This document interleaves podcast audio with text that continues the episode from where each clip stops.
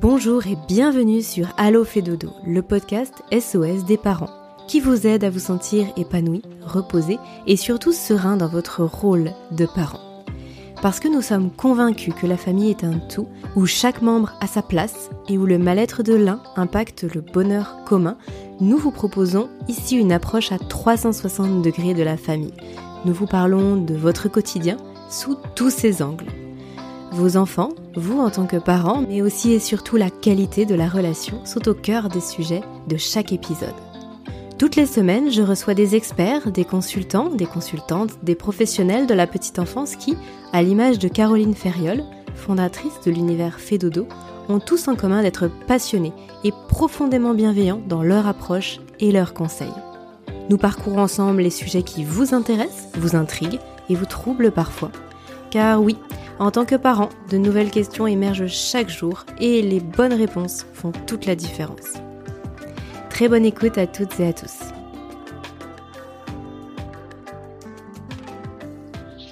Bonjour Myriam. Bonjour Aurélie. Bienvenue sur ce nouvel épisode de Allo fait dodo. Myriam, euh, tu es euh, spécialiste de, plein de choses en fait. Euh, tu es spécialiste pour euh, l'alimentation, la nutrition des tout petits, euh, pédiatrique, dans le comportement aussi vis-à-vis des, enfants, vis-à-vis de l'alimentation, je veux dire. je suis ravie de te retrouver aujourd'hui. On a déjà enregistré plusieurs épisodes ensemble et aujourd'hui, tu souhaitais aborder un sujet qui te paraissait fondamental, c'est l'alimentation en tant que chemin sensoriel un chemin sensoriel pas si évident d'ailleurs. Euh, je te laisse euh, nous redire en quelques mots qui tu es, ce que tu fais, et puis ensuite on attaque euh, directement dans le vif du sujet. Ah, merci Aurélie, je suis spécialiste de plein de choses, j'essaye. donc je, je, suis diététicienne nutritionniste spécialisée en pédiatrie et en comportement alimentaire. donc j'ai cette pratique de pédiatrie depuis fort longtemps, euh, diététicienne depuis plus de 25 ans et la pédiatrie presque autant, puisque finalement, rapidement, euh, c'est pas que les adultes m'ont pas intéressé, mais j'ai préféré les enfants. Justement, par rapport à euh, notre sujet du jour, qui est la, la, sensorialité. Donc, mon, ma, spécialité regroupe effectivement tout ce qui tourne autour de la nutrition, hein, répondre aux besoins pour avoir une croissance optimale, avoir finalement une prévention sur la, l'adulte aussi, puisque la pédiatrie, ça prépare la suite.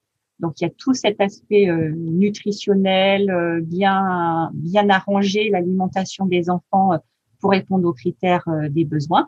Mais il y a aussi tout l'aspect comportemental de l'alimentation et l'aspect évidemment sensoriel, puisque l'apprentissage alimentaire c'est un c'est un long parcours et, et la sensorialité va faire que ça se passe plus ou moins bien. Donc, c'est pour ça que j'ai choisi ce sujet. Mmh euh, dans l'univers Fédodo, tu es euh, notre Madame Miam. Euh, mmh tu portes la marque Madame Miam que tu as co-créée avec Caroline. ça veut dire que tu viens accompagner les familles bah, pour justement dénouer des choses dans le quotidien qui ne seraient pas si évidentes, soit par des accompagnements, soit par des consultations. C'est ça? Et, et, justement, d'après ce que j'ai compris, c'est que euh, les nœuds, ils apparaissent souvent lorsque euh, on, méconnaît ou lorsqu'on a du mal à comprendre ce chemin sensoriel pour l'enfant qui vient euh, bien en amont de combien de calories dans mon assiette, euh, qu'est-ce qu'il y a dans mon assiette, est-ce que j'ai assez de viande, assez de légumes? En tout cas, c'est ce que tu nous as expliqué sur les épisodes précédents. Et je pense qu'aujourd'hui, euh, le fait d'aborder ce chemin sensoriel, ça va éclairer de nombreux parents sur euh, ce qui se passe pour l'enfant, dans la tête de l'enfant, et peut-être même aussi un petit peu pour eux-mêmes finalement. Mais complètement. C'est ça, ça, va bien au-delà de ce que l'on pourrait imaginer puisque euh, cette, euh, cet aspect sensoriel de l'alimentation va conditionner en fait la prise alimentaire tout simplement. Et hum, des fois, on, est trop attaché euh, peut-être à, à, ces histoires de, de quantité ou de choses dans l'assiette, mais et on ne tient pas assez compte de la de l'aspect global en fait de l'alimentation. C'est pour ça que ce, ce, sujet me tient à cœur et, et oui, ça va éclairer pas mal de, de, papa et de maman euh, sur euh, le comportement de leurs enfants, euh, mais aussi sur leur propre façon de manger. et, par définition leur propre façon d'accompagner leur enfant.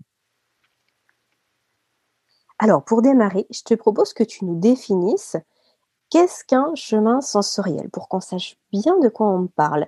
Parce que là, du coup, un chemin sensoriel, pas si évident. En quoi l'alimentation est un chemin sensoriel Mais qu'est-ce que tu entends par chemin sensoriel? En fait, ce, cette définition, elle m'est propre. Euh, j'ai imaginé cette, cette notion de chemin sensoriel parce que par définition, un chemin, ça se parcourt ça se parcourt avec plus ou moins de difficultés selon les personnes et, euh, et, et, et j'allais dire même pour un même chemin. Euh, on prend deux marcheurs. Euh, J'aime bien l'analogie en fait avec la randonnée ou, le trail pour les plus sportifs puisque je pratique aussi cette discipline. Ça reflète en fait très bien les, euh, les difficultés et les facilités que chacun peut avoir en fonction d'un parcours et en fonction d'un d'un profil euh, de, de chemin dans une forêt ou dans une plaine ou dans une montagne, qui fait que en fonction de l'entraînement que chacun peut avoir, en fonction de ses capacités, en fonction de ses aptitudes naturelles, on, à, à chemin identique, on n'aura pas le même résultat. Donc c'est pour ça que je parle de chemin sensoriel parce que la sensorialité, je vais la définir euh, un petit peu plus tard, mais ce chemin, il est important à comprendre. Euh, un chemin, on peut aussi décider de faire demi-tour euh, parce que euh, parce que le, le, parcours ne nous plaît plus ou on le trouve trop trop difficile pour nous et on a toujours l'opportunité de faire un retour en arrière. Et l'alimentation, notamment en pédiatrie, elle est ponctuée de retour en arrière aussi. Alors j'aime bien aussi le, le, comment dire la l'adage reculer pour mieux sauter parce que c'est très vrai euh, dans l'alimentation des enfants mais notre chemin, en fait, il se parcourt. Et si on a un chemin principal que l'on trouve euh, trop euh, difficile, trop dangereux ou, ou pas assez intéressant, pourquoi pas, on a aussi toujours l'opportunité de prendre des petits chemins dits de traverse pour arriver finalement au point B. On était parti du point A et on n'a pas un chemin unique pour y arriver. Donc c'est pour ça que j'utilise beaucoup beaucoup l'idée de chemin parce que euh, justement ce chemin on va euh, on va l'entamer euh, très très précocement et on va le terminer ben, à la fin de notre vie puisqu'on va voir que c'est une évolution de toute la vie. C'est pour ça que je parle de chemin. Euh, du coup, ça, fait le point vers une question que je voulais te poser, à savoir euh, de, quel âge tu parles? Là, tu parles des enfants de quel âge? Le chemin sensoriel, il commence à la diversification alimentaire, il commence un petit peu plus tard lorsque l'enfant il est à table avec ses parents. Euh, finalement, est-ce que tu peux nous situer un petit peu ça? Alors en fait, quand on parle d'âge, j'allais dire la sensorialité, elle commence dans le ventre elle commence bien avant la diversification alimentaire, elle commence bien avant l'allaitement maternel, elle commence in utero. En fait, euh, quand on parle de sensorialité, donc les sens, euh, on, voit les cinq sens euh, dont, on parle en permanence, mais il y a, d'autres sens aussi qu'on peut aborder, en plus de l'odorat et du toucher et de l'ouïe, etc. On a plein de sens qui nous qui nous entourent et qui nous permettent finalement d'accéder à notre alimentation ou même à la vie de tous les jours. Et pourquoi je dis que ça commence dans le ventre? Parce que la sensorialité et les contacts notamment physiques proximaux qu'on va avoir avec sa, la paroi utérine, euh, avec ses propres mains, le cordon euh, qui va passer à proximité de ma bouche. Euh, d'ailleurs, on peut peut-être peut-être considérer que c'est le premier jouet euh, de l'enfant à ce moment-là. Le fait d'avoir des contacts tactiles des mains de ma maman ou de mon papa euh, sur le ventre qui exercent des pressions. Et là, on est sur un toucher indirect, en fait. Et puis, euh, dans, le, dans la sensorialité globale, on va avoir finalement les contacts aromatiques du liquide amniotique avec les bourgeons du goût hein, qui sont euh, effectifs vers la douzième semaine de vie. Donc, penser que la sensorialité et le goût commencent au moment de la diversification, c'est déjà, j'allais dire, bien avancé on a déjà fait une expérience euh, in utero et euh, douzième semaine de vie, c'est extrêmement précoce en fait. Donc ce milieu aquatique dans lequel, euh, enfin c'est un milieu aquatique aromatisé hein, au final, va nous permettre d'être en contact avec des molécules olfactives. L'alimentation de notre maman à ce moment-là va nous donner des tonalités aromatiques. Hein, c'est une imprégnation gustative que l'on va avoir et au fur et à mesure, on, va euh, enregistrer des, des sensations, des goûts, des odeurs, des perceptions au final qui vont nous aider pour la suite. Et il y a des, des études hein, qui avaient été faites sur des mamans à qui on avait fait manger de l'anis ou de, et ou de la vanille euh, avec des évaluations des bébés euh, à la naissance, donc sans avoir connu autre chose. Euh, on les faisait renifler de la de la vanille et on, regardait les mimiques des bébés à ce moment-là et on voyait qu'il y avait une attirance pour pour la vanille dès la naissance. Et puis ça avait été évalué à six mois, puis à deux ans, puis à six ans, et on voyait que ces bébés à qui on avait fait manger de la vanille euh, à, la maman pendant toute la grossesse, garder une affinité particulière pour cet arôme de vanille. Donc on voit que cette sensorialité, elle commence in utero. Évidemment qu'à la naissance, tout ça se, renforce. Euh, et ce qui va d'ailleurs beaucoup changer, c'est qu'on passe du milieu aquatique au milieu aérien. Et les goûts et les odeurs n'ont pas tout à fait la même, euh, le même impact sur nos organes sensoriels quand on est dans le milieu aquatique ou dans le milieu aérien. Malgré tout, en plus de, du goût, on va avoir les odeurs qui vont, euh, euh, on va retrouver des molécules aromatiques qui étaient déjà présentes dans le liquide amniotique, qui vont être du coup reconnaissables, pour lesquelles on va avoir plus ou moins d'affinité. Hein. si on prend le cas d'une maman euh, indienne qui va avoir beaucoup beaucoup d'aromatisation à base d'épices dans son alimentation, et puis une maman française pour lequel on a peut-être moins de tonalité d'épices dans son alimentation, bah, si on échangeait leur bébé à la naissance, ils auraient peut-être du mal à se retrouver, euh, tant que l'imprégnation ensuite de goût n'est pas faite, à se retrouver dans leur alimentation euh, quotidienne en fait. Et le lait de la maman, du coup, qui est le deuxième contact euh, après, va, va permettre au bébé de, de continuer à se familiariser avec ces aromatisations, ces contacts tactiles, la bouche contre le sein, la bouche contre le biberon, la bouche contre tout un tas de choses qui fait que la bouche va être d'abord le premier centre de découverte de l'enfant. Donc, tu vois, euh, finalement, la diversification, c'est bien trop tardif. Mmh, ça arrive bien après. Alors, tu nous disais qu'il y avait beaucoup de sens. Donc, forcément, quand on parle de chemin sensoriel, euh, on va mettre pas mal de choses derrière. Euh, tu parles du goût, tu parles de l'odorat, euh, tu parles du coup de la bouche. Est-ce que tu peux nous en dire un petit peu plus? Parce que finalement, parce que l'essence, ça vient aussi euh, des mains, ça peut venir aussi de euh, peut-être aussi de l'environnement, de, ce qu'on entend. Là, je tâtonne un petit peu, mais c'est un petit peu ce que moi je mettrais derrière. Qu'est-ce que tu souhaites nous dire par rapport à tous ces sens et à la façon dont bébé va découvrir son alimentation? Alors, en fait, ce qu'il faut comprendre, c'est que le, nous avons tous aux mains, si on prend au sein d'une même culture alimentaire, on, va, on, va, faire simple. Au, sein d'une même culture alimentaire, on voit qu'il y a quand même des personnes ou même d'une famille, allez, tout simplement, euh, un groupe d'individus, des parcours qui peuvent être extrêmement différents euh, vis-à-vis de l'alimentation, puisque ce que je vais raconter autour des sens est valable pour plein, plein, plein d'autres choses. Euh, mais on va rester centré sur l'alimentation.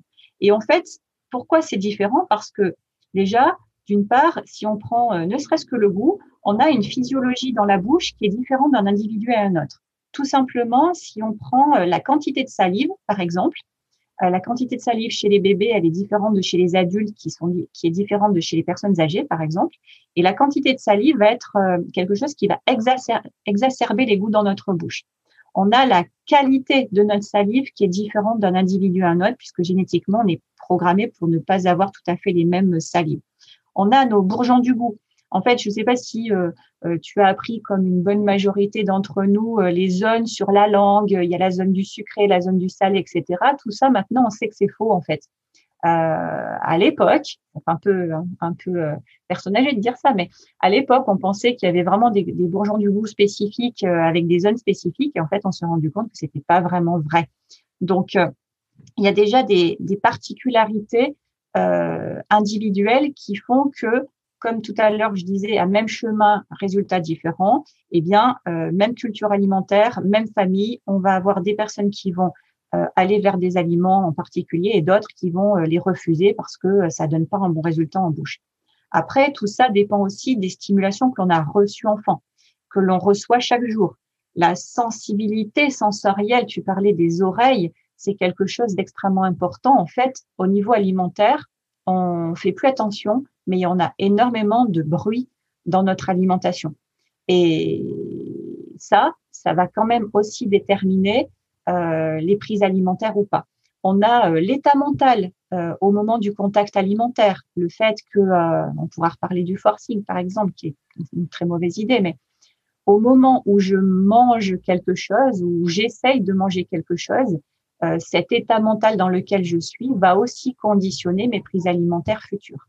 Bref, tu vois qu'il y a beaucoup de choses qui sont vraiment hyper passionnantes à explorer. Hein. Je, je, suis vraiment, vraiment passionnée de, de cet élément-là parce que on ne peut pas se dire que euh, la sensorialité est malmenée pour X raisons, mais, mais j'allais dire pour X et X et X et X raisons. Par contre, il y a un truc qui est commun à tout le monde, c'est ce qu'on appelle le processus d'analyse sensorielle. Alors, ça peut paraître un petit peu euh, euh, compliqué comme ça, mais pour bien comprendre la, situation et ce que je vais expliquer, j'ai besoin de d'expliquer de, quelques petites choses. En fait, euh, si tu me permets, Aurélie, je vais prendre quelques minutes pour expliquer ce, ce processus d'analyse sensorielle parce que derrière, c'est un tapis rouge pour comprendre tout ce qui va se passer au moment euh, des repas, au moment de, de la proposition alimentaire envers l'enfant. Mmh super, on t'écoute.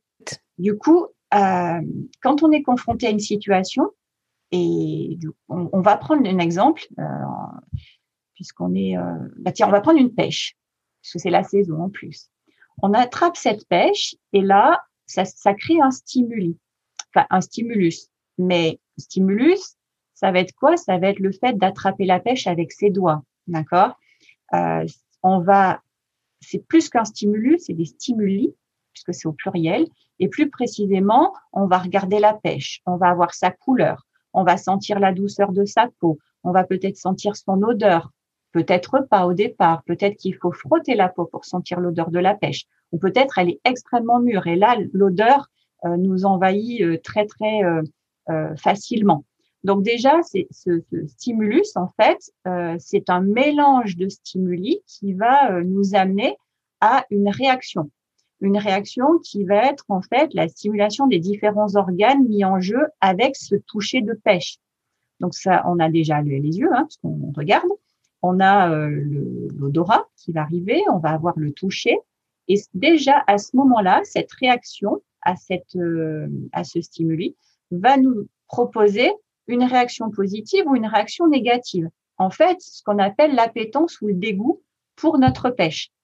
Si on a une bonne appétence, on se dit waouh, ça sent bon, waouh, c'est tout doux, waouh, ça a l'air génial, on a déjà une salivation qui se fait dans la bouche.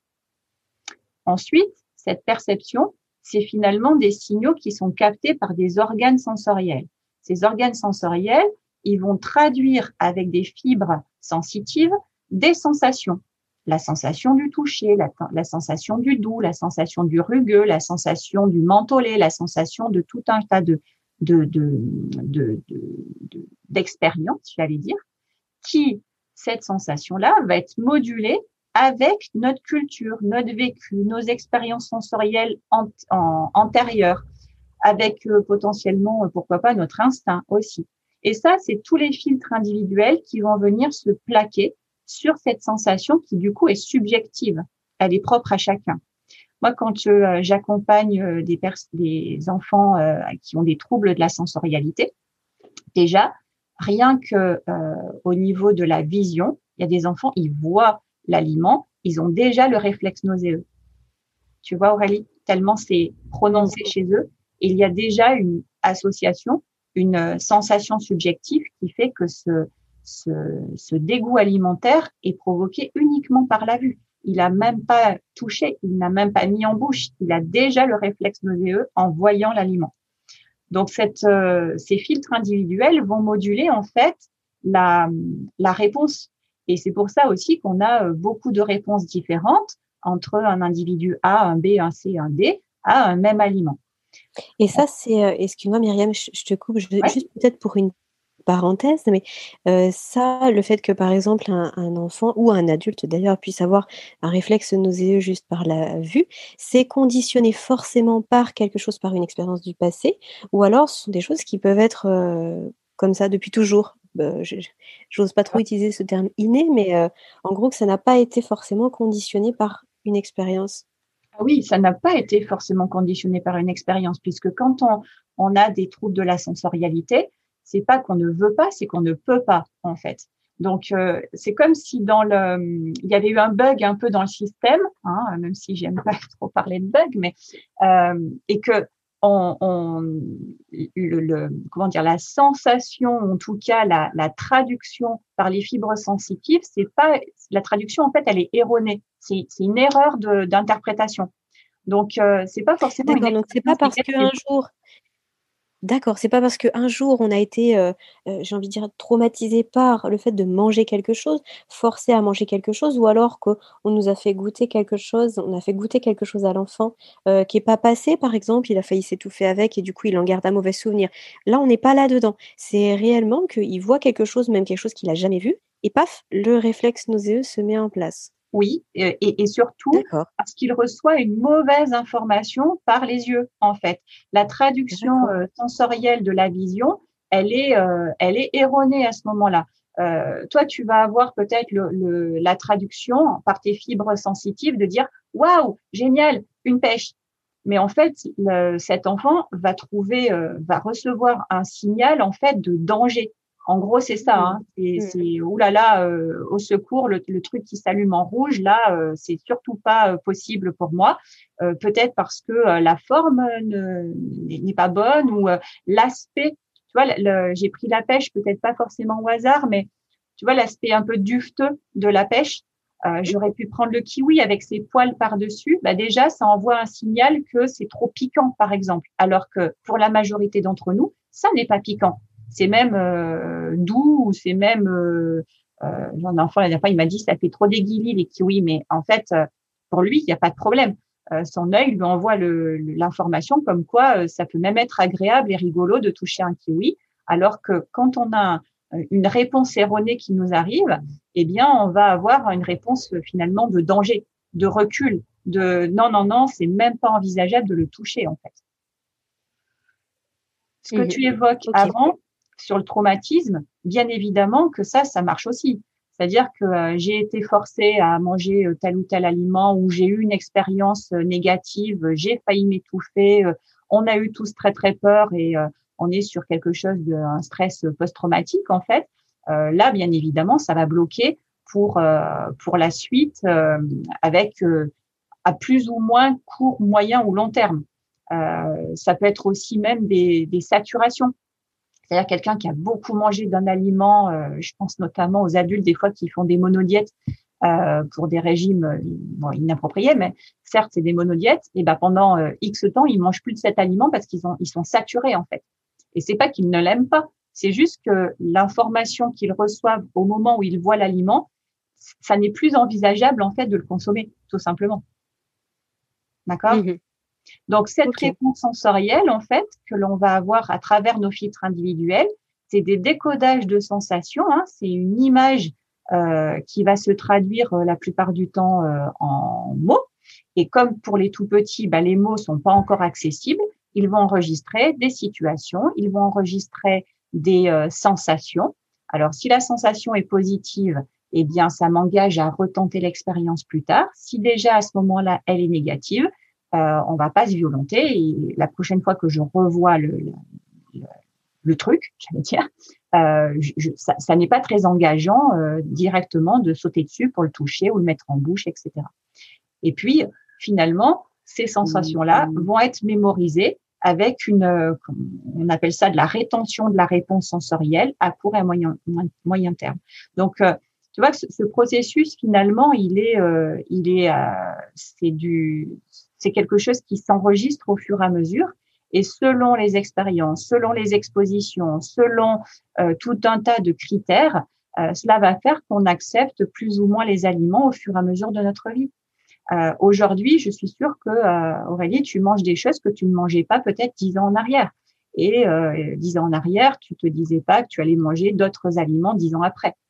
Et ce chemin sensoriel, c'est pour ça que j'aime parler de chemin, c'est que c'est un chemin de toute la vie en fait. Et quand on voit finalement l'alimentation de ce point de vue-là, ça détend déjà beaucoup, beaucoup les choses parce que ça n'est jamais figé et que même si on galère avec son petit bout euh, euh, là depuis euh, quelques mois sur des aliments, eh bien, ça ne veut pas dire que c'est définitif et que c'est foutu d'avance.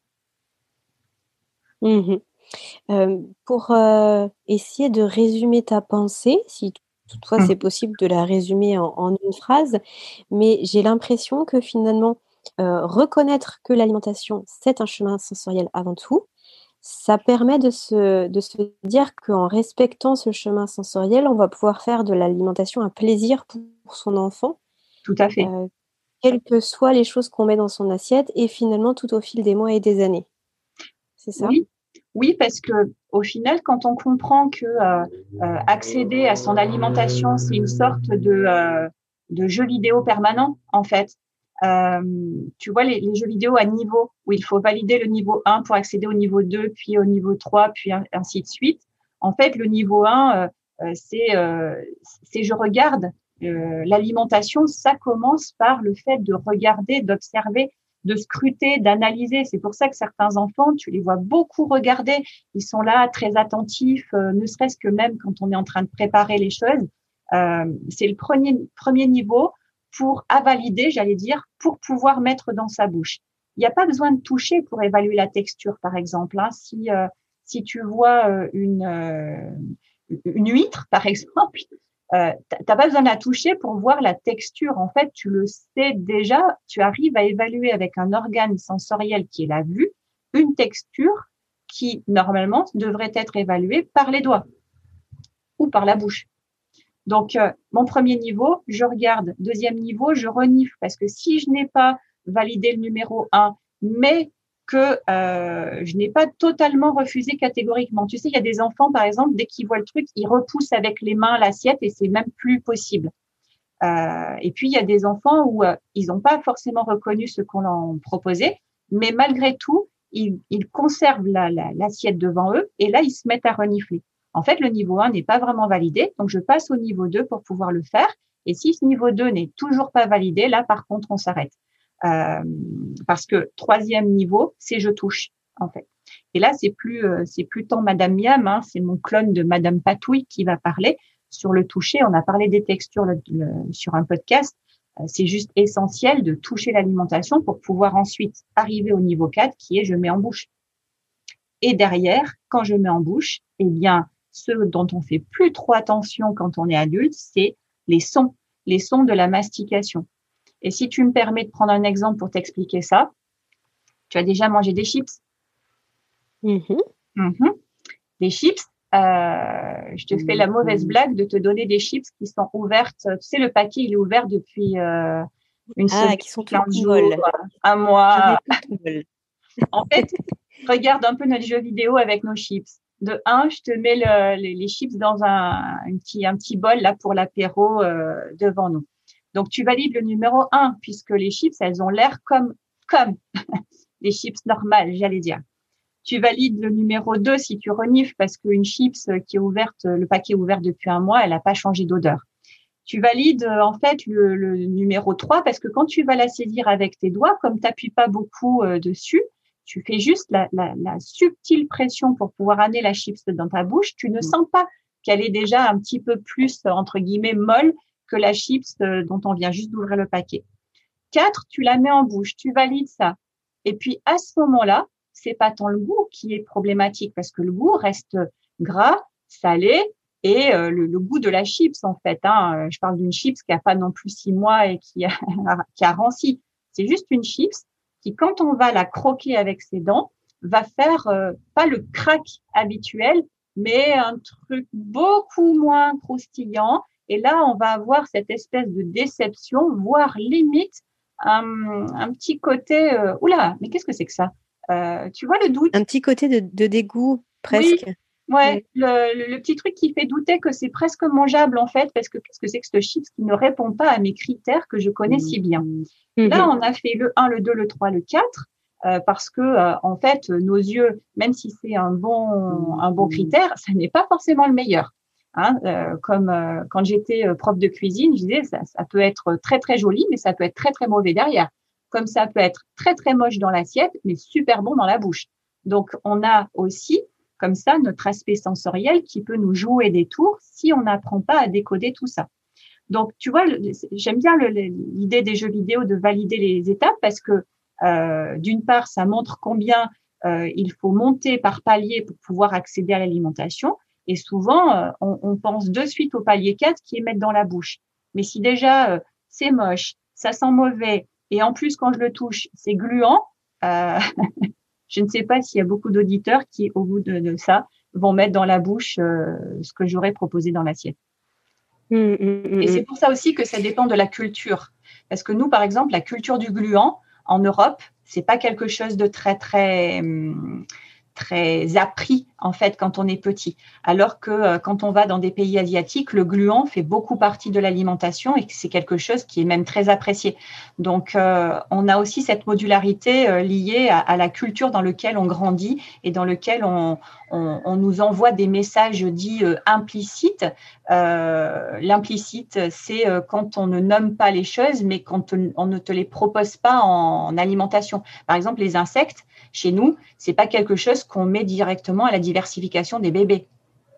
On les traque même plus pour le, en se disant il faut les insecticides, il faut les, tuer, etc. Alors que deux personnes sur trois dans le monde mangent des insectes de manière totalement volontaire et inclus dans leur repas. Donc, euh, tu vois, cette modularité, hein, quand je parlais de filtre euh, individuel, ben, c'est tout ça finalement qui va nous amener à accepter l'alimentation, enfin les aliments, euh, le fait de se dire que ce truc que l'on me propose est comestible. Euh, comestible, ça veut dire qu'il se mange, mais comestible, c'est aussi le fait de savoir que ça se mange, ça ne veut pas dire que je le mange. Je sais pas si hmm, complètement, je, comprends tout à fait. Si, si, c'est très clair. Tu vois, les insectes, euh, on sait que c'est comestible, mais c'est pas pour autant qu'on les mange volontairement. Oui, oui, tout à fait. Effectivement. Euh, la question que, que, je me pose, la Myriam, donc j'ai bien compris que effectivement l'alimentation c'était d'abord un chemin sensoriel. Mmh Comment, en tant que parent, on va pouvoir accompagner son enfant pour que bah, l'alimentation soit un plaisir, pour que ce chemin sensoriel se fasse le plus euh, facilement possible, j'ai envie de dire, en tout cas qui est le moins de points bloquants pour l'enfant? Parce mmh que j'ai l'impression que finalement, il y a presque deux problématiques. Il y a la problématique de, il y a un nœud et comment je fais pour dénouer, dénouer ce nœud pour mon enfant qui justement a un rapport sensoriel compliqué à la nourriture, ou alors comment je fais en amont, puis tout au long finalement de, de son parcours avec l'alimentation, pour l'accompagner, pour ne pas qu'il y ait de nœud finalement? Mmh, tout à fait.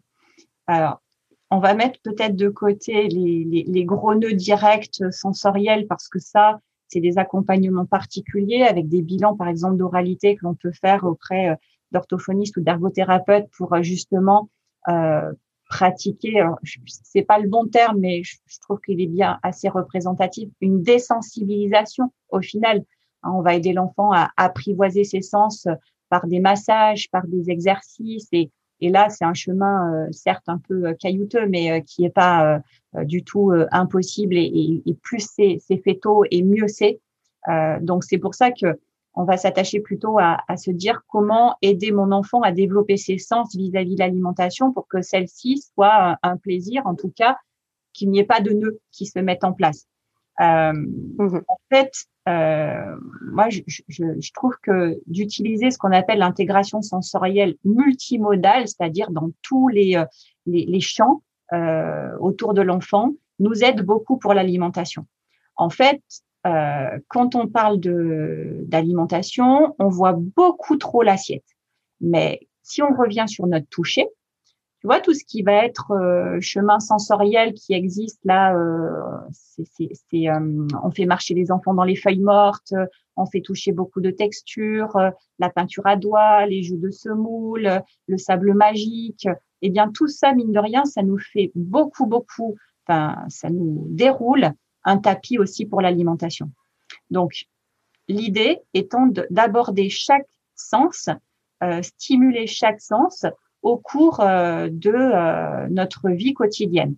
Et quand on parle de l'alimentation, moi, c'est clair que le premier conseil étant de se dire, bah, plus je fais participer mon, mon enfant, et quand je dis participer, c'est pas forcément euh, couper ou faire la cuisine ensemble. Participer, ça peut être juste, entre guillemets, l'enfant est assis à côté de moi quand euh, je, je prépare des choses et je peux faire sentir une feuille de menthe je peux faire caresser une feuille de menthe ou un bouquet de basilic, tu vois, quelque chose d'extrêmement simple. On n'a pas besoin de toujours fabriquer des choses. Euh, ouvrir euh, un bocal euh, de poudre à colombo ou de curry pour faire renifler à l'enfant. Là, on est déjà dans l'expérimentation, l'expérimentation qui fait que avec son enfant, on va nommer les choses. Tiens, on va, on va renifler des petits trucs aujourd'hui. Est-ce que ça, ça te fait plaisir au niveau de ton nez? Est-ce que ça, ça donne un bon résultat? Ou moi, ça, ça me plaît. Et toi, par exemple? Mais toujours euh, se diriger vers euh, vers le plaisir de l'enfant, en fait. Euh, ne pas aller, euh, je vais dire ça, ça peut être les, mauvais réflexes à avoir. Mange ça pour me faire plaisir parce que moi, j'adore ça. Hein. Tu sais, si tu le mangeais, ça me ferait beaucoup plaisir, même si on peut le penser. Mais verbaliser au niveau de l'enfant, là, on serait plutôt sur l'aspect comportemental de l'alimentation. On ne fait pas expérimenter vraiment le sens, on fait expérimenter plutôt l'affectivité envers la personne. Et ça, c'est pas forcément le meilleur chemin pour arriver à faire, euh, à, rentrer dans le plaisir alimentaire. Le sens dans toute, euh, enfin, les sens dans toute leur splendeur. Euh, on peut utiliser des comptines, on peut utiliser des, euh, petits jeux autour de l'alimentation qui font que euh, euh, ça, ça prend pas trois heures pour le faire. Ça peut être même du quotidien et on, on, va nommer les choses. Ah, là, aujourd'hui, qu'est-ce qu'on mange? Eh bien, au lieu de mettre un truc dans l'assiette de l'enfant, disons bon appétit, eh bien, ah, aujourd'hui, on mange des petits trucs verts. Est-ce que tu sais comment s'appellent ces petits trucs verts? Et puis voilà, on peut s'en tenir là c'est des petits pois. Voilà, et les petits pois. Alors après, on peut broder autour de ça. Où est-ce que ça pousse les petits pois? Est-ce que tu sais? Est-ce que tu as déjà vu? Est-ce que, est-ce que? Ça peut paraître un peu euh, lourd comme ça, mais en fait, au quotidien, si on met en place quelques stimulations sensorielles euh, au jour le jour, eh bien, ça rentre dans un schéma où l'enfant apprend finalement que l'alimentation, c'est un stimuli positif, en fait, positif. Et même si euh, dans ma bouche, ça ne donne pas un bon résultat, ça ne veut pas dire que c'est forcément négatif. Ça veut dire que l'expérience à ce moment-là, ou peut-être avec cet assaisonnement-là, ça n'était pas quelque chose qui m'a fait plaisir à ce moment-là, mais ça ne veut pas dire que je ne le mangerai jamais. Tu vois ce que je veux dire ou pas? C'est que mmh, on a toujours un caractère un peu trop définitif. Il aime pas, mais en fait, il aime pas là maintenant tout de suite. Et, et j'allais dire, si on se regarde un peu le nombril d'adulte, il y a plein d'aliments que certains adultes mangent crus et pas cuits. Il y a plein de choses que l'on mange euh, dans certaines conditions et pas dans d'autres. Donc, il n'y a pas de raison pour que les enfants soient un peu différents. Et en plus, eux, ils sont en apprentissage H24, ce qui est encore plus difficile. Et ça me fait penser à quelque chose, est-ce que tu dis? Euh, Là, moi, à la maison, j'ai un petit pied de, j'ai un petit pot de, de menthe. Ouais. tu parlais du basilic tout à l'heure. Là, j'ai un petit pot de menthe et j'ai constaté avec mon fils qu'il adore l'odeur. Mmh euh, il adore sentir les feuilles de menthe quand je les cueille, quand je les frotte. Il adore sentir. Et par contre, il, dé il déteste le goût. Il ne faut pas que je lui en mette, par exemple, si je lui fais un petit smoothie à la pastèque, il faut surtout pas que je mette deux feuilles de menthe dedans parce que sinon il en veut plus. Il aime pas le goût, ouais. en tout cas pour le moment. Et par contre, il aime beaucoup l'odeur et il aime venir les cueillir avec moi, les avoir dans sa main. Ouais. Et euh, je trouve que c'est très intéressant parce que j'ai l'impression qu'on est en plein dans ce que tu dis, à savoir qu'au niveau sensoriel, il se passe plein de choses et que c'est pas forcément toujours euh, très cohérent ou en tout cas que ça peut prendre son temps. Ah ben c'est ça. Euh, alors d'un point de vue de l'adulte, le, le, comportement entre guillemets sensoriel de l'enfant peut paraître totalement décousu. Euh... Oui, moi j'avoue que ça m'avait ça m'avait un petit peu euh, troublé, c'est-à-dire que je, je lui fais sentir, il adore, enfin je parle de la première fois, il, il adore, il voulait à tout prix euh, cueillir avec moi, et puis surtout il fallait surtout pas qu'il en mange, et j'avoue qu'au début ça m'avait un petit peu déstabilisé, j'avais presque envie de lui dire bah qui n'est pas logique. Alors bien sûr qu'à 2h30, je ne vais pas dire ça, mais c'est vrai que ça peut être assez déstabilisant euh, pour savoir quoi faire en tant que parent. Oui, c'est pas logique pour un adulte en fait, mais c'est extrêmement logique pour un enfant dans la mesure où euh, ceux qui se regardent, ceux qui se sentent et ceux qui s'expérimentent d'un point de vue gustatif, surtout avant l'âge de 3 ans, 3 4 ans, j'allais dire, c'est des choses indépendantes. Euh, pour faire la relation entre euh, entre euh, les, formes alimentaires, les couleurs, ce que l'on a touché, l'odeur qui s'est dégagée de mes doigts et le goût que j'ai dans ma bouche, ce sont des processus qui sont un peu complexes en fait. Et ça n'est que de l'expérience répétitive, j'allais dire, qui va permettre d'arriver à faire les liens entre tout ça. Donc c'est aussi pour ça que l'alimentation est un chemin long, caillouteux, pas forcément facile, avec du dénivelé positif et négatif. Euh, ça monte, ça descend, ça remonte, ça va sur le côté, c'est plat, c'est plat pendant un petit moment. Donc là, on souffle. Oh là là, dis donc, super. Euh, il mange euh, diversifié, etc. Et puis, hop, on a de nouveau une montée très, très raide, où là, on commence à souffler en se disant, punaise, c'est pas facile quand même là. Hein euh. et puis, je fais des pauses très régulièrement dans ma montée parce que si je la montais toute d'un coup, eh bien, j'arriverai en haut, je serai complètement euh, cuit.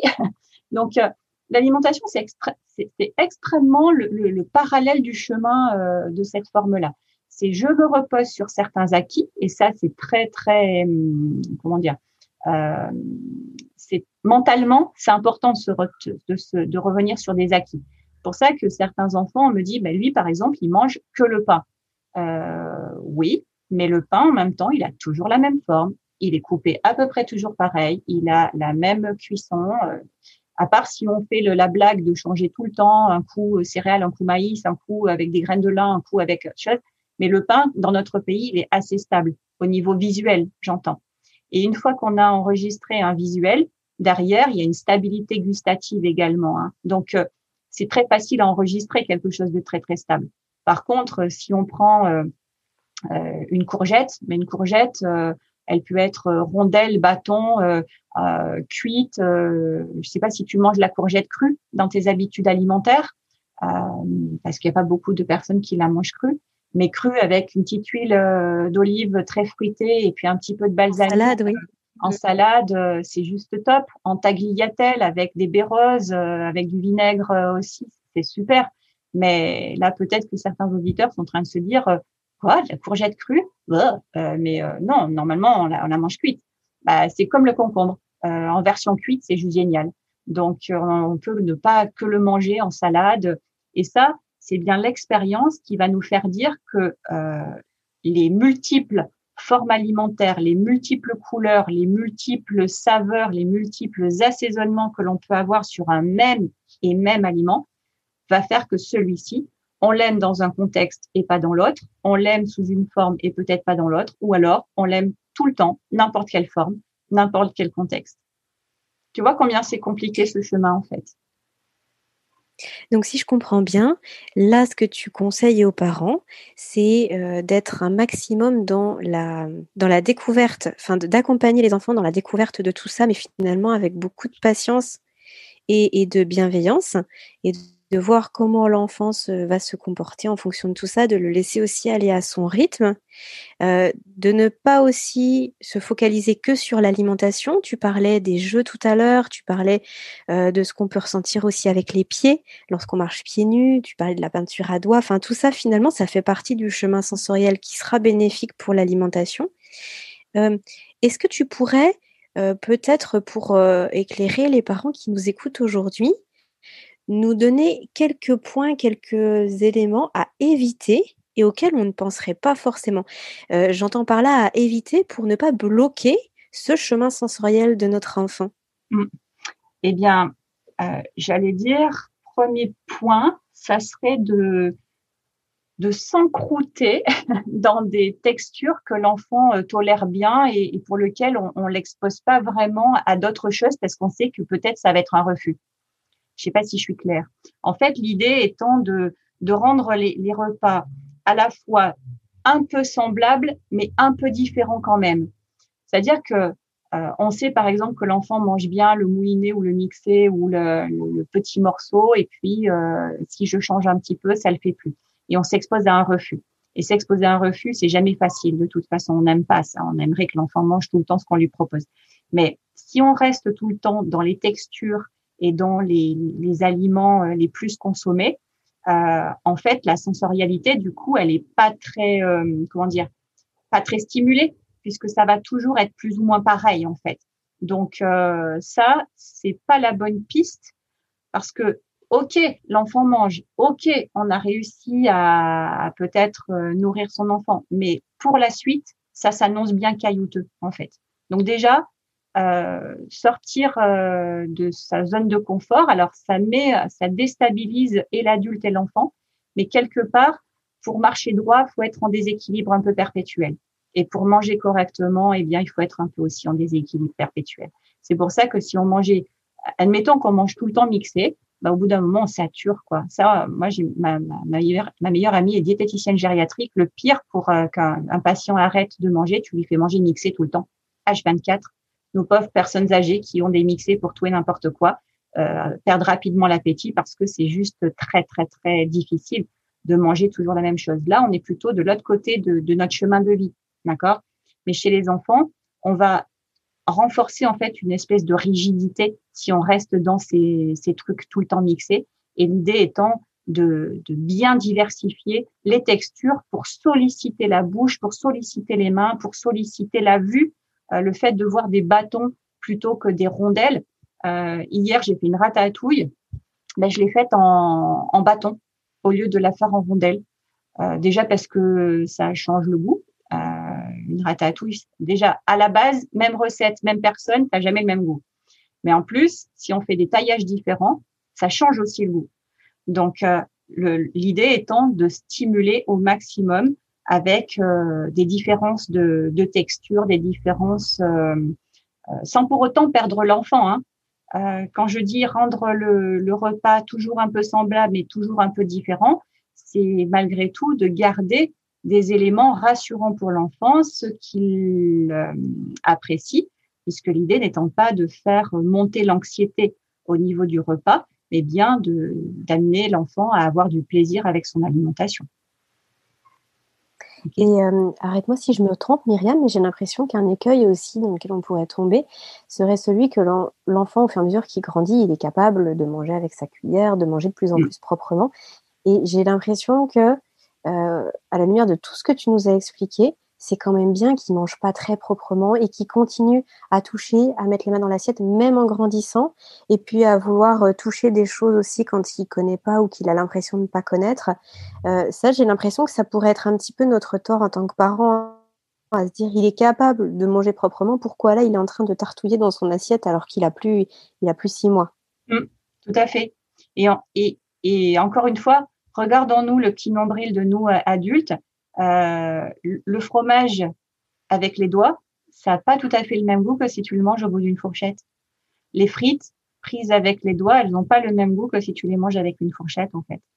Euh, il n'y a pas d'âge, en fait, pour, pour manger avec les doigts. Alors, c'est sûr que ça renvoie plus l'alimentation du tout petit.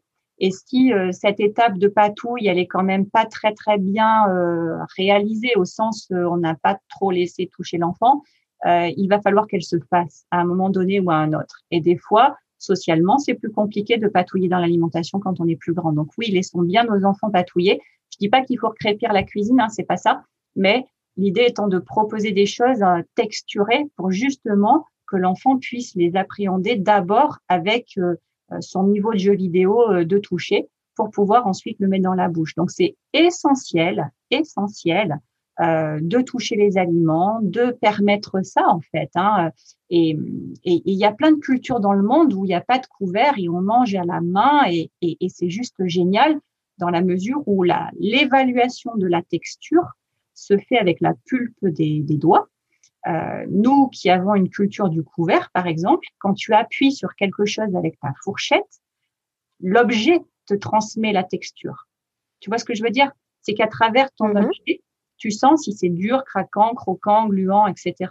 Sauf que ça renseigne euh, pas vraiment à 100%.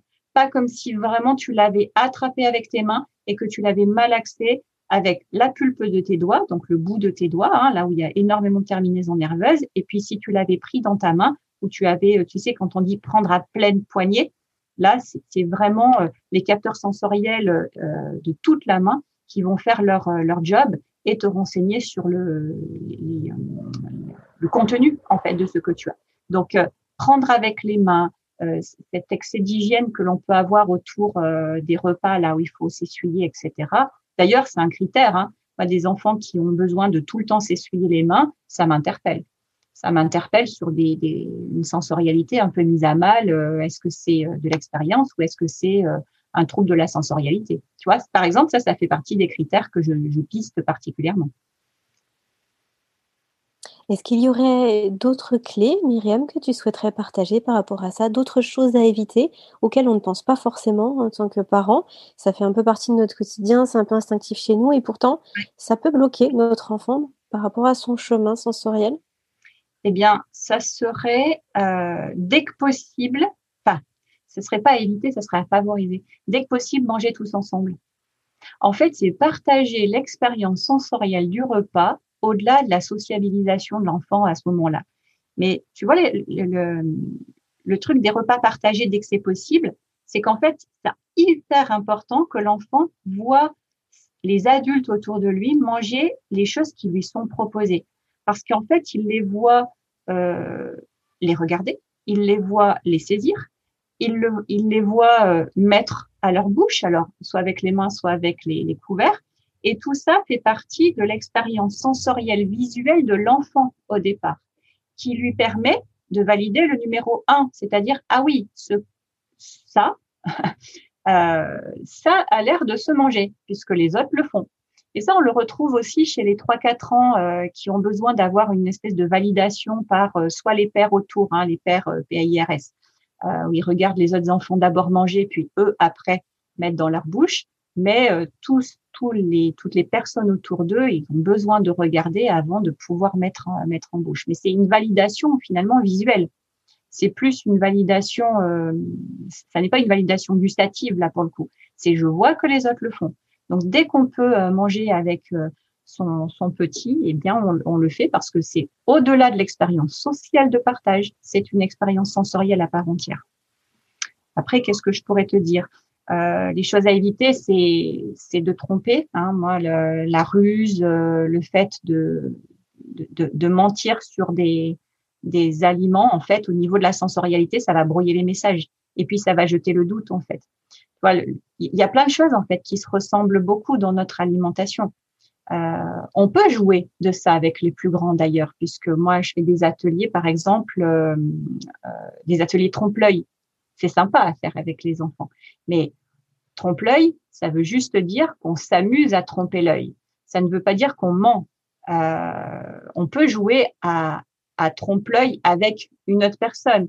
Tiens, regarde, je te propose des frites au ketchup et en fait, c'est des morceaux de pommes ou des morceaux d'ananas trempés dans du coulis de framboise, par exemple. On s'amuse, c'est rigolo, c'est la, c'est la, c'est la plaisanterie, mais ça n'est pas euh, fait euh, dans le but de tromper. Euh, ça, au niveau de la sensorialité, si, si on, on, fait prendre, comme on dit, des vessies pour des lanternes, euh, rapidement, ça brouille les messages sensoriels, euh, ça met de la confusion. Et là, derrière, on peut aussi avoir, et c'est souvent le cas, la confiance en l'autre qui va rapidement diminuer. Mais là, c'est plus un aspect comportemental que sensoriel. Mmh, et d'ailleurs, c'est quelque chose que tu évoquais dans les précédents podcasts. Je ne sais plus si c'est le dernier ou l'avant-dernier, mais euh, effectivement, dans ton discours, on, sent que c'est quelque chose de très important et qui peut vite bloquer l'enfant. Hyper cette relation.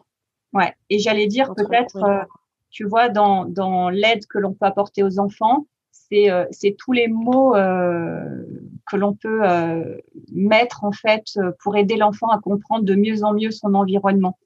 Euh, l'enfant, il vit des expériences avec tous ses sens, en fait. Hein. donc, euh, c'est vraiment une expérience globale. C'est quelque chose, euh, quand je dis les sens, c'est au sens sensation. Hein, et quand on prend le mot sensationnel, c'est bien, c'est bien de ça qu'on parle. Il comprend son environnement, mais pour lui, c'est hum, s'il le comprend, ça sera beaucoup moins difficile de manger.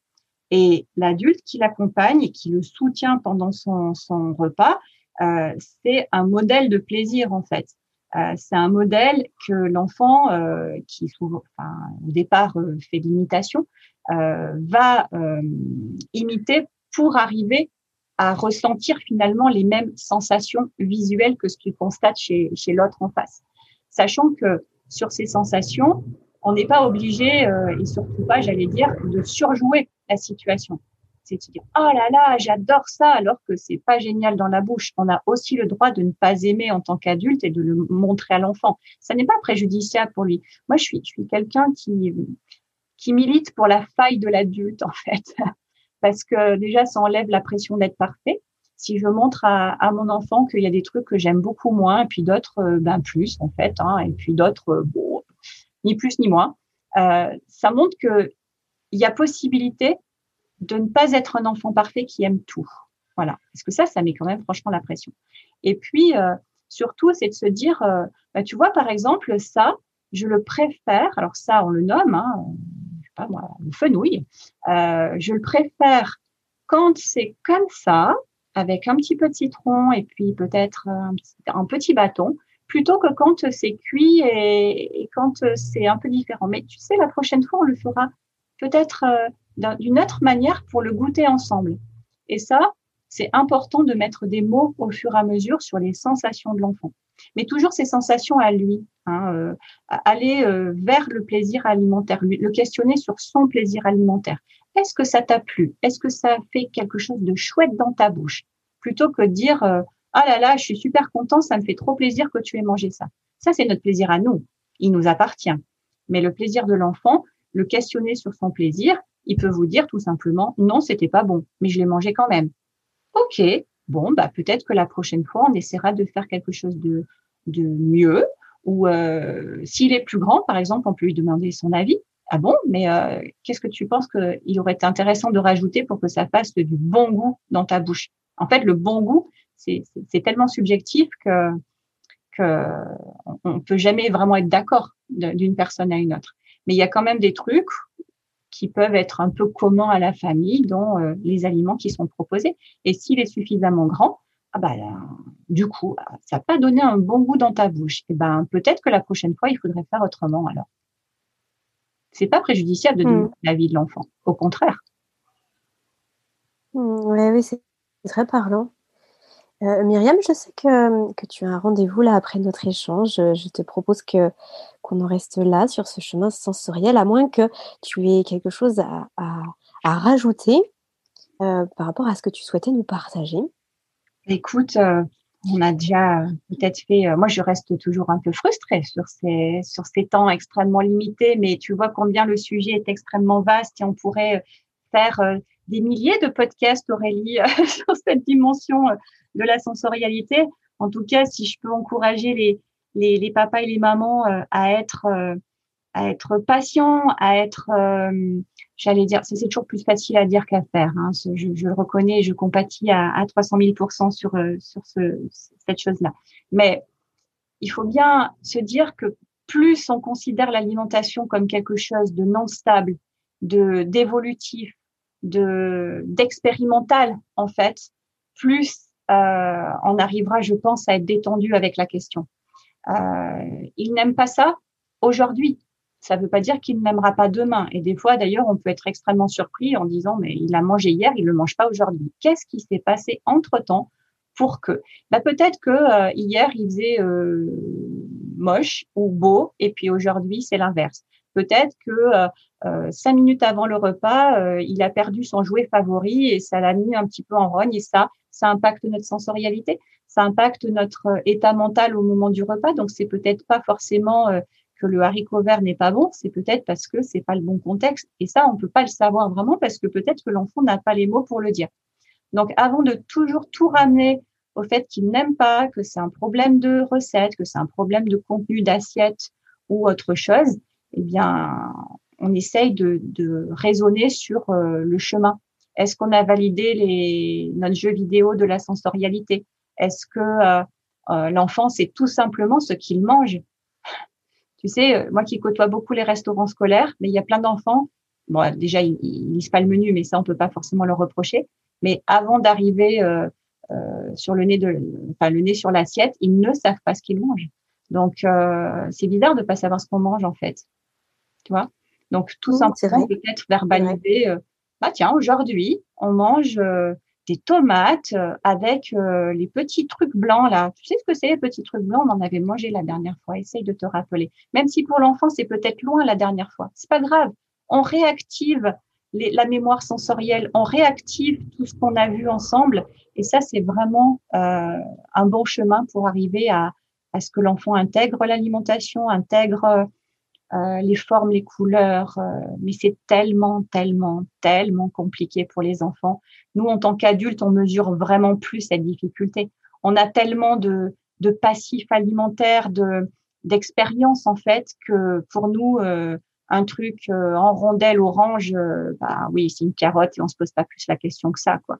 Donc, euh, mettons, essayons un tout petit peu des fois de nous mettre à la place des enfants qui expérimentent au quotidien des apprentissages qui leur demandent une énergie, mais vraiment importante. Donc, c'est aussi pour ça que les régressions alimentaires chez les enfants, ça les aide aussi à mentalement se reposer un peu et puis euh, s'y reculer pour mieux sauter. Euh, Myriam, est-ce que tu aurais encore une minute? J'ai une question qui me vient euh, par rapport à, certaines choses là que tu as évoquées, euh, notamment bah, du coup les régressions qu'on peut voir chez l'enfant et puis notamment aussi cet impact de l'environnement, etc. L'alimentation, c'est pas forcément quelque chose qui est réservé au cadre familial. Je pense à l'enfant qui va manger alors à l'école, qui peut manger à la crèche, qui peut manger chez son assistante maternelle. Mmh qui ne va pas avoir les mêmes réflexes, euh, la même pédagogie, la même façon d'aborder l'alimentation que ce qu'il peut y avoir au sein du foyer familial.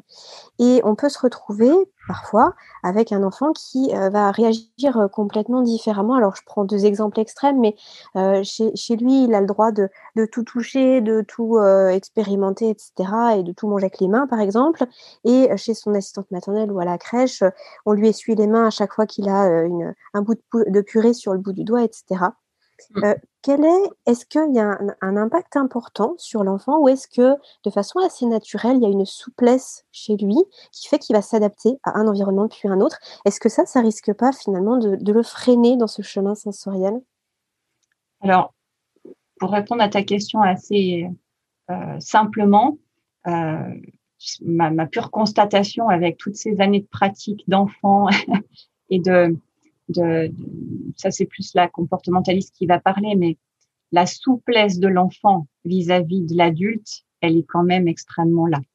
Euh, mm. Les enfants vont réagir euh, en fonction de, de l'environnement dans lequel ils sont et euh, des règles en fait qui, qui sont appliquées à ce, à ce moment-là. Au départ, on reproduit son milieu naturel, c'est normal, on n'a que cette référence-là. Mais si ensuite on m'explique que ici c'est différent, euh, je vais m'adapter à ça. Et ça va pas forcément être euh, ultra préjudiciable parce que je vais très rapidement faire la différence entre ce que je peux faire ici et ce que je ne peux pas faire là. Donc, euh, euh et puis au-delà de ça, c'est peut-être même une richesse de voir d'autres façons de faire ailleurs. Je pense. Je, je suis même persuadée mmh. que c'est une richesse même si c'est peut-être plus rigide, même si euh, c'est moins dans la sensorialité, même si euh, on aimerait euh, pouvoir avoir de la patouille en crèche, même si, même si, bah, quelque part, ça montre que la, la, vie est multiple en fait dans, dans les façons de faire, qu'il n'y a pas un seul chemin pour aller du point A à un point B, que en plus souvent ailleurs je mange des trucs que je ne mange pas à la maison, donc ce qui me met en grande difficulté dans un premier temps, mais qui du coup m'apprend une diversité alimentaire. Donc, tu vois, cette flexibilité, au final, euh, elle est ultra importante chez, chez l'enfant. Et moi, je me rends compte que les adultes sont beaucoup moins flexibles que les enfants, au final. Mmh, les adultes sont Merci, plus rigides, pour cette précision. Je t'en prie. Euh, Myriam, on arrive du coup à la fin de cet échange. Merci infiniment pour tout ce que tu nous as partagé. Euh, tu nous rappelles où est-ce qu'on te retrouve, comment on te contacte? Eh bien, on me retrouve sur le site de Madame Miam, euh, madamemiam.fr. On me retrouve aussi sur euh, les réseaux sociaux, la page Facebook de Madame Miam, la page Instagram de Madame Miam. Et puis, euh, voilà, j'allais dire que déjà c'est pas mal. on peut m'envoyer des messages. Le mieux pour te contacter Ouais, le mieux pour te contacter ou pour prendre rendez-vous, c'est quoi? C'est par, par les réseaux, par le site? Par le site, je pense que ça sera le plus simple. On a mon adresse mail, mmh beaucoup plus disponible par mail que par téléphone vu mon, mon agenda. Mais euh, voilà, ne pas hésiter à me contacter par mail euh, pour euh, pour des questionnements, pour des renseignements et et pour pourquoi pas discuter des, des difficultés que vous avez avec les enfants et je me ferai une joie de répondre à, à tout ça. Merci beaucoup Myriam. On te retrouve prochainement sur Allo fait dodo parce que comme tu le disais tout à l'heure, il y a euh, un bon nombre de thématiques qu'on souhaiterait aborder ensemble par rapport à l'alimentation des, des tout petits. À bientôt. À bientôt Aurélie, merci. Cet épisode touche à sa fin. Il est l'heure de se quitter, mais pas pour très longtemps, puisqu'on se donne rendez-vous la semaine prochaine avec une nouvelle invitée. Des questions sur le sommeil de votre enfant ou sur le vôtre en tant que parent Des interrogations plus largement sur le domaine de la petite enfance je vous invite à solliciter directement un rendez-vous gratuit avec une consultante de l'univers Fedodo sur fedodo.fr. A très bientôt sur Allo Fedodo et prenez bien soin de vous.